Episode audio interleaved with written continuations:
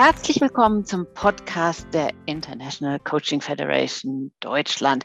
Heute rede ich mit Lina Maria Kotschedow und bin ganz froh, dieses Thema sind wir nicht alle ein bisschen vielfältig mit Lina Maria besprechen zu können. Äh, Lina Maria ist Deutsch-Brasilianerin, Mitglied bei der ICF und ähm, Unternehmerin im Bereich Coaching mit ihrer Firma Purpose.hub. Ähm, sie ist ähm, sehr engagiert für karitative Zwecke, läuft sie Marathons, gibt Keynotes und Impulsvorträge, hat den Diversity Award 2020 gewonnen und ist überhaupt einfach unglaublich großartig. Ähm, herzlich willkommen, Lina Maria. Hallo, liebe Kirsten, danke für die Einladung. Ich freue mich dabei zu sein und ich freue mich, dass du meine gesamte Vielfalt gerade in so kurzer Zeit auf den Punkt gebracht hast. Das hat noch keiner geschafft. ich glaube, als wir uns kennengelernt haben, hast du gesagt, du bist irgendwie auf drei oder vier verschiedene Weisen ähm, vielfältig. Magst du es nochmal erzählen? Äh, ja, das mache ich total gerne. Ich finde die ähm, Diversity-Kategorien die ja auch durch die Medien und am Ende durch die Unternehmen geistern, ähm, natürlich hilfreich auf der anderen Stelle. Zum anderen sind sie manchmal auch ein bisschen in, exkludierend. Und es wird meistens davon ausgegangen, dass man nur eine der Kategorien erfüllen kann. Und ich bin eine Frau, ich bin halb Brasilianerin, habe also einen Migration, Migrationshintergrund und ich bin seit meinem neunten Lebensjahr fast blind. Damit falle ich auch in die Kategorie der Behinderten. Und deswegen sage ich immer, und habe das auch, während ich noch ähm, im, als Business Developerin für Unternehmen gearbeitet habe, gesagt, wenn Sie mich einstellen, erfüllen Sie direkt drei Quoten. Sie kriegen quasi drei zum Preis von einer. Wahnsinn, super. Wir hatten uns ja gerade eben schon ein bisschen unterhalten, so ähm, zum Thema äh, dass deine sozialen Projekte, wo es immer um Befähigung geht und ähm, wo du also auch Marathons darüber ähm, dafür läufst. Ähm, das finde ich total spannend. Und ich weiß nicht, ob du dazu ein bisschen was erzählen willst oder ob es eine andere Frage gibt, die jetzt interessanter wäre. Ich erzähle richtig gerne was dazu, weil ich auch ganz ehrlich bin, den Marathon, den laufe ich gerne und den laufe ich auch für die karitativen Zwecke. Das seit 2016, alle zwei Jahre mit meinem Projekt Lina Rent, motiviere ich mich und andere Menschen einen Marathon zu laufen und sechs Monate sich darauf vorzubereiten. Denn die Besonderheit ist, ich trainiere nie alleine, weil ich Menschen motiviere, mir ihre Augen zu leihen und mit einfachen fünf Kommandos hinter mich, safe, zu mir, zu dir, stopp, mich durch fünf, zehn, 15 bis zu 42 Kilometer zu begleiten. Der Marathon steht für mich, aber auch für alles das, was ich im Bereich des Coachings mache, weil jeder Veränderungsprozess ist ein Marathon. Es ist kein Sprint. Es gibt immer diese, beim Marathonlaufen sprechen wir von der Wall bei Kilometer 33. Da kannst du so gut vorbereitet sein, wie du möchtest. Es macht einfach an dem Moment keinen Spaß mehr. Und dann ist es Willpower. Und dann ist es echt analog, wie wenn du an dem Punkt der maximalen Instabilität im Coaching-Prozess stehst. Also wenn ein Klient von mir beispielsweise dann wirklich auch nochmal so alle seine Kraft zusammenziehen muss, damit er jetzt auch wirklich in diese Veränderung geht, dann hilft die Analogie, dass ich Marathon laufe und dass ich das nachempfinden kann, halt immer.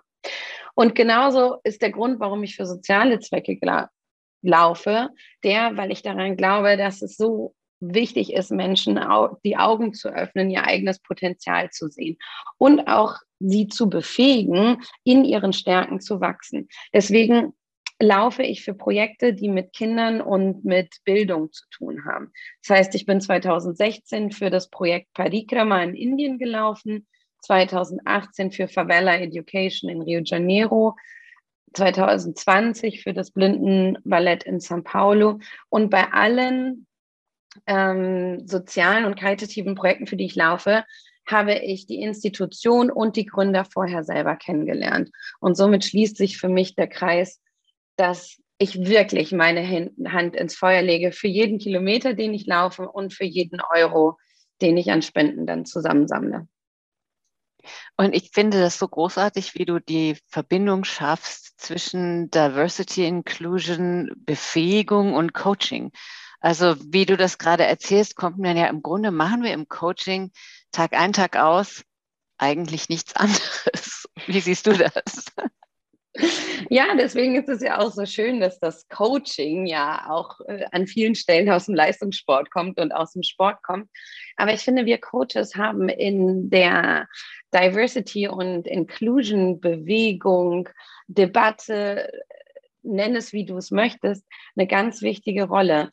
Denn wenn wir, vorausgesetzt, wir folgen unserer Profession in der Ethik, in der wir es beim ICF tun, dann sind wir ja diejenigen, die wirklich unseren Klienten helfen, die Augen zu öffnen, Potenziale zu sehen, das Potenzial in ihren Mitarbeitern zu sehen, in der Organisation zu sehen und damit alle zu inkludieren.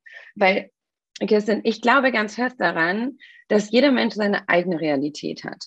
Damit hat auch jeder Mensch seinen eigenen Lösungsweg. Das heißt, es laufen über sieben Milliarden unterschiedliche Lösungswege für das gleiche Problem über diesen Erdball. Und wenn wir als Coaches genau diese Haltung der Neugierde, der Offenheit, der Transparenz durch unsere Arbeit in den Organisationen, in denen wir sind, mit den Klienten, mit denen wir zusammenarbeiten, immer mehr nach vorne bringen, finde ich, machen wir einen großartigen Beitrag für eine inklusivere Gesellschaft, Arbeitskultur und am Ende auch ein inklusiveres Mindset. Ganz bestimmt. Und ähm, das finde ich hat auch eine wahnsinnig coole Verbindung so zu unserem Projekt, was wir jetzt in ICF Deutschland angestoßen haben mit unserem Diversity, äh, Diversity Inspiration, ja, wo wir unsere Idee war ja ursprünglich, wir wollen irgendwas machen, was, was dieses Thema Diversity and Inclusion nach vorne bringt, ohne eben andere, without othering. Ich weiß nicht, wie man das auf Deutsch sagen kann. Also wo es eben wirklich um Inklusivität geht und nicht um diese Kategorien, die du, die du vorhin genannt hast. Ähm, wie, wie siehst du das? Ja, ich schätze das auch sehr in unserem Projekt Diversity Inspiration, dass wir uns zum einen relativ schnell ähm, auf eine unglaublich hohe Gesprächs- und Arbeitsqualität geeinigt hatten und im gleichen Maß wirklich auch alle sehr heterogen sind. Das finde ich super. Und mit Diversity Inspiration aus meiner Sicht geben wir jedem das Spotlight, und stellen jeden ins Rampenlicht, der durch sein, Halten, durch sein Handeln und durch seine eigene Haltung Diversity und Inklusion fördert. Und das ist eben ehrlicherweise in den wenigsten Fällen ausschließlich der Diversity und Inclusion Manager eines Unternehmens. Ja, sondern in den meisten Fällen ist das der Nachbar, der beispielsweise mit Neugier der dem neuen Nachbarn gegenübertritt, der aus einem anderen Kulturraum kommt und sich nicht darüber aufregt, ähm, dass es jetzt anders riecht, sondern mal fragt, mit was kocht ihr? Das finde ich immer ein klassisches, ein schönes Beispiel. Und wir alle einfach wieder lernen und mit Diversity Inspiration auch fördern, dass man Fragen stellt, dass man neugierig ist, dass man sagt, interessant, du machst das ja ganz anders als ich, du lebst ja ganz anders als ich, wie machst du das eigentlich? Und wenn wir dieses Interesse an dem anderen fördern, und das wollen wir ja mit Diversity Inspiration dann auch dem eine Plattform geben, dass die Leute die Visibilität bekommen, die sie verdienen, dann ist am Ende jeder ein Diversity und Inclusion Coach auf die eine oder andere Art und Weise. Auf jeden Fall.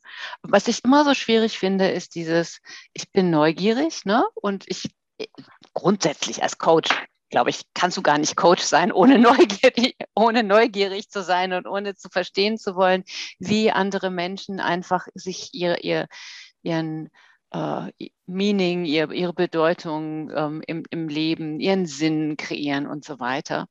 Und also auf der einen Seite bin ich total neugierig, auf der anderen Seite will ich aber auch nicht jemanden so quasi in den Vordergrund stellen oder, ne, also wenn du, glaube ich, wenn du, wenn du immer die Quotensehbehinderte wärst, das ging dir wahrscheinlich, wäre dir wahrscheinlich auch blöd, oder? Wie, wie siehst du das?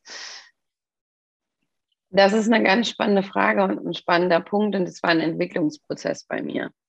Denn ähm, ich hatte sehr wohl auch die Zeiten in meinem Leben, wo ich es ähm, verleugnet habe und nur ganz wenigen Menschen geteilt habe, dass ich so wenig sehen kann.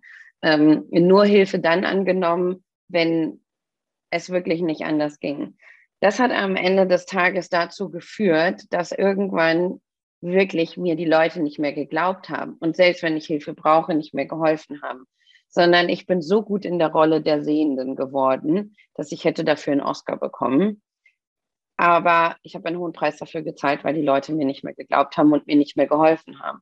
Dann bin ich ins andere Extrem gegangen und habe es geteilt und habe es aber auch gleichzeitig überkompensiert und habe immer versucht, besser zu sein und zu beweisen, dass ich es wert bin. Also ähm, mehr Projekte angenommen. Und auch das hatte keinen unglaublich schönen Ausgang für mich, weil ich mit viel Erschöpfung dafür bezahlt habe. Und erst in den letzten Jahren, das hat vielleicht was mit dem Alter zu tun, jetzt bin ich 38 und so ab 33, wo ich dann noch psychologisch erwachsen war, ähm, habe ich angefangen, meine Rolle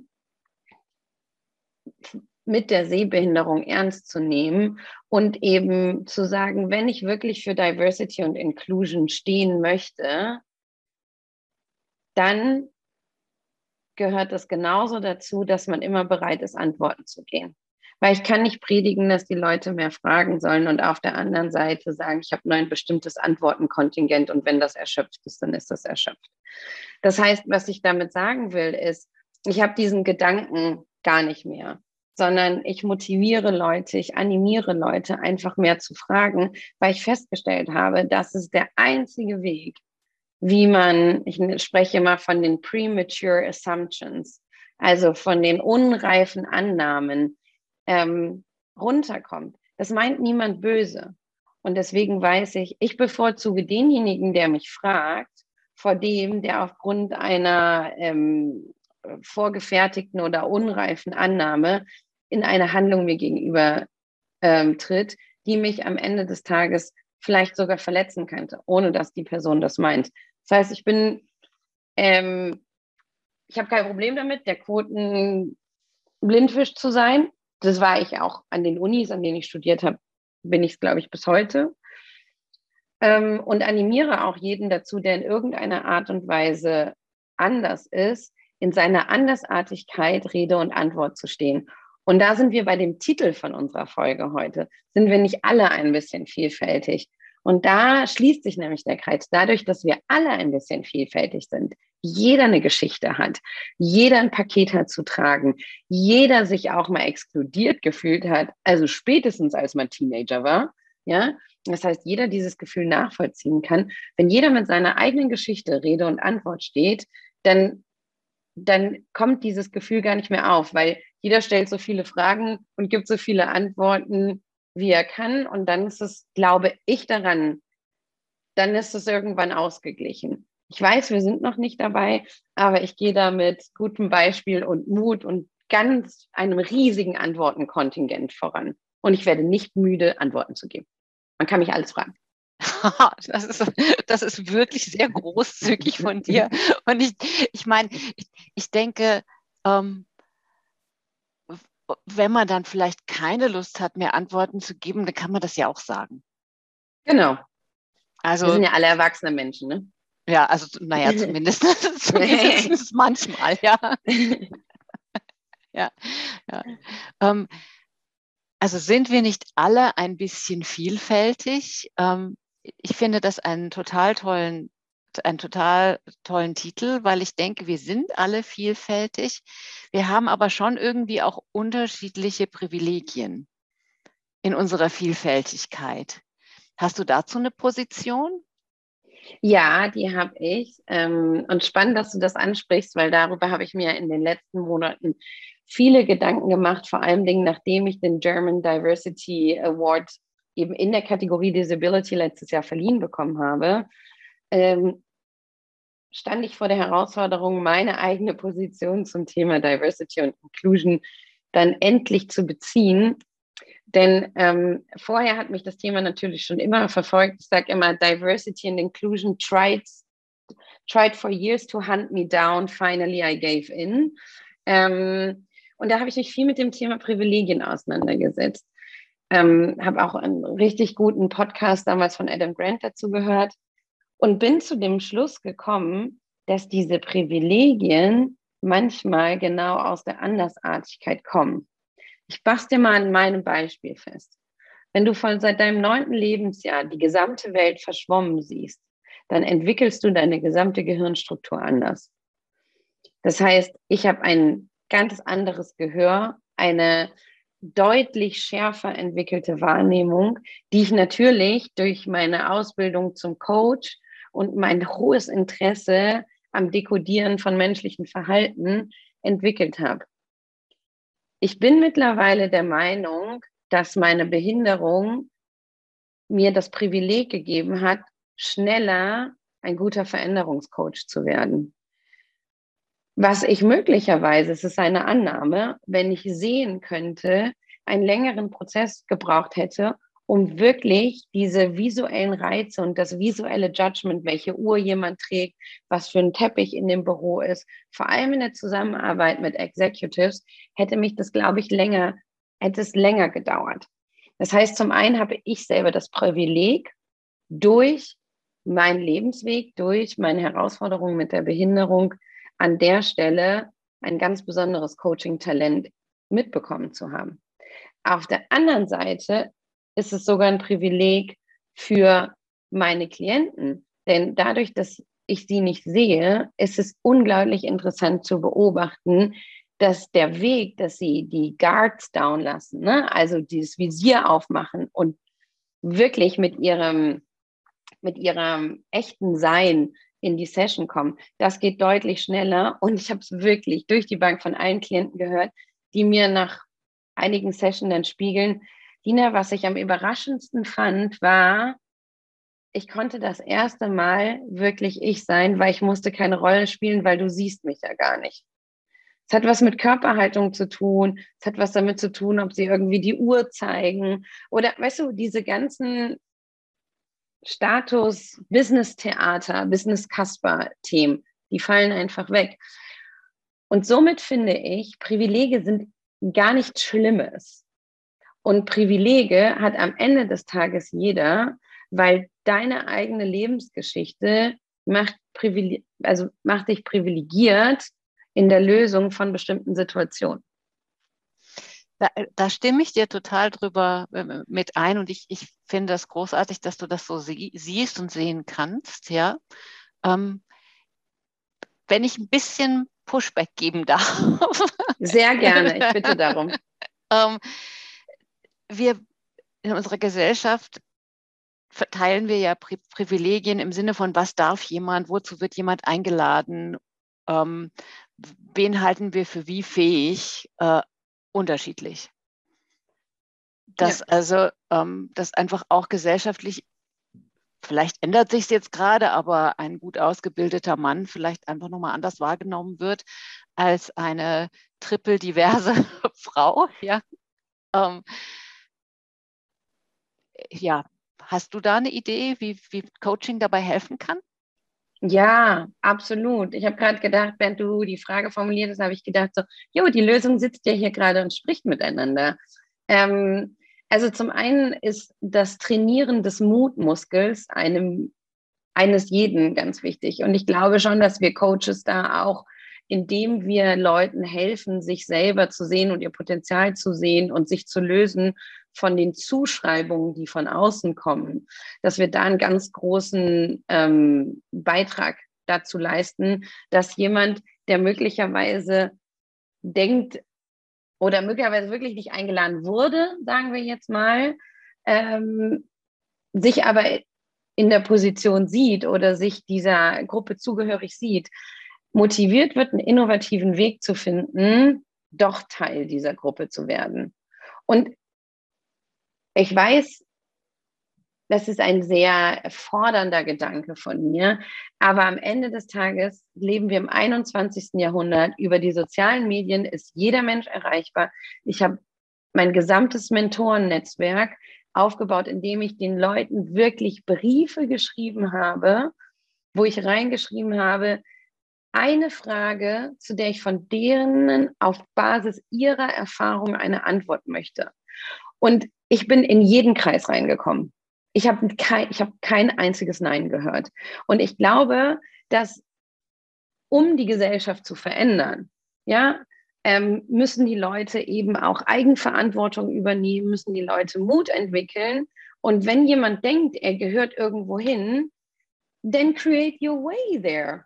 Also, und da können wir halt helfen, weil natürlich wir designen nicht den Weg für den Klienten. Das machen Berater und andere Professionen.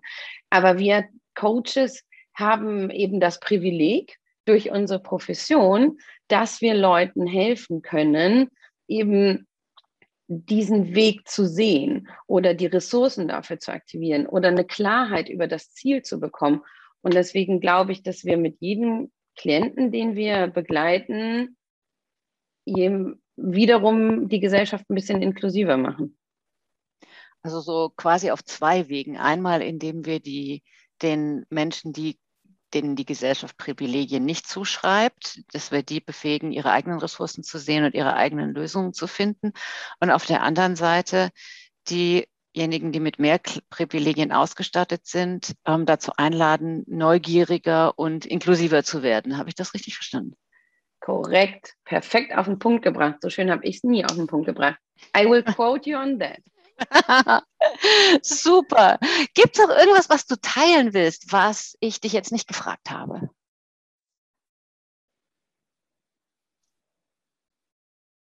Also was mir nochmal wichtig wäre, ich denke, das ist an der einen oder anderen Stelle deutlich geworden, ist, dass Diversity und Inclusion wirklich eine Haltung ist. Es ist kein Management-Konzept, ähm, es ist kein Kategorienkonzept, am Ende sind es auch nicht die Quoten. Das sind alles gute Werkzeuge, die aus meiner Sicht auch an der einen oder anderen Stelle wichtig sind.